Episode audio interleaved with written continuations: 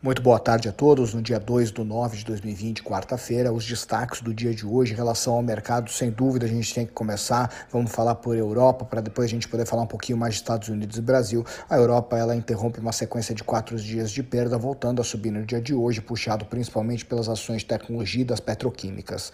Uh, falando um pouquinho de Estados Unidos, hoje o dia começou uh, com a expectativa de dois grandes indicadores do mercado americano: o relatório ADP e o livro bege. O relatório ADP que mostra a criação de empregos no setor privado, ele decepcionou. A estimativa era de um milhão de criação de novos empregos, porém, o que aconteceu foram 428 mil apenas. Porém, uh, o mercado americano segurou a expectativa para o principal dado, que era o livro bege. Durante o meio da tarde, o livro bege do Federal Reserve, Banco Central Americano, foi comentado, colocaram vários fatores, mas o principal é que o resumo da história, a atividade econômica americana está vindo numa melhora na maioria dos distritos e a única coisa é que os índices índices né, de melhora ainda não estão uh, como estavam antes da pandemia. Porém, já é um ótimo indicativo da retomada da economia americana e todo mundo fica feliz naturalmente, não é à toa que o mercado americano fechou em alta. E também, além disso, uh, foi salientado pelo Federal Reserve que a inflação não vai descontrolar, porém existe um espaço para que possa deixar a inflação ir até 2%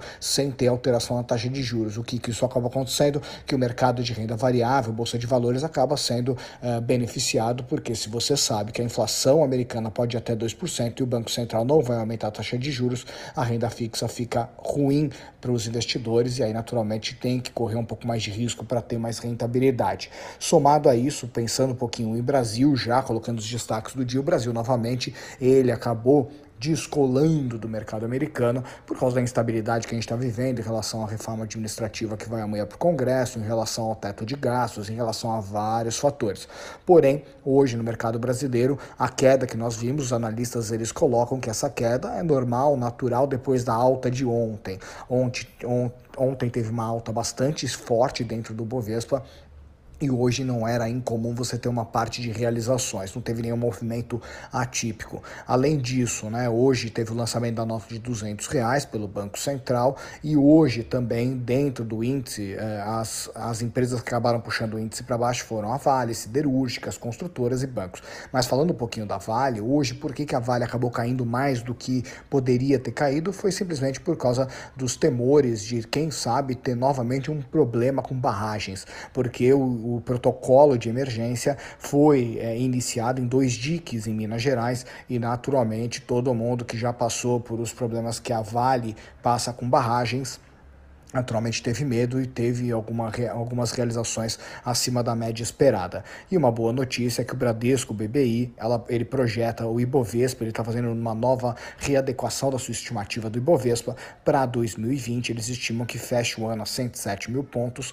e para 2021 eles estimam que feche o ano a 130 mil pontos. Bolsas internacionais, a Ásia fechou em alta, exceto o índice de Xangai na China que fechou numa, numa leve baixa, Rússia fechou em baixa. Europa fechou em alta, uma leve alta em alguns países e outras altas muito fortes, como por exemplo a gente teve aqui na Alemanha de quase 2%, na, na Holanda de quase 1,64%, Estados Unidos vem alta, Argentina numa queda de quase 4% e Brasil numa leve queda no dia de hoje. O Brasil fechou numa leve queda de 0,25%, fechando o dia 101,911 mil pontos, com um volume financeiro negociado a 22 bilhões de reais. Dólar, uma leve queda de 0 0,49%, fechando o dia a 5,35. E as bolsas norte-americanas, S&P 500, Nasdaq, Dow Jones subiram, mesmo na Nasdaq, a Apple caindo no dia de hoje, ela acabou sendo uh, suprida pela alta de outras empresas e acabou levando a Nasdaq para mais um dia de alta. Então a gente fica por aqui. Amanhã a gente se vê no Morning Call para poder começar o dia com o pé direito e amanhã é um dia que promete. Um grande abraço e até amanhã.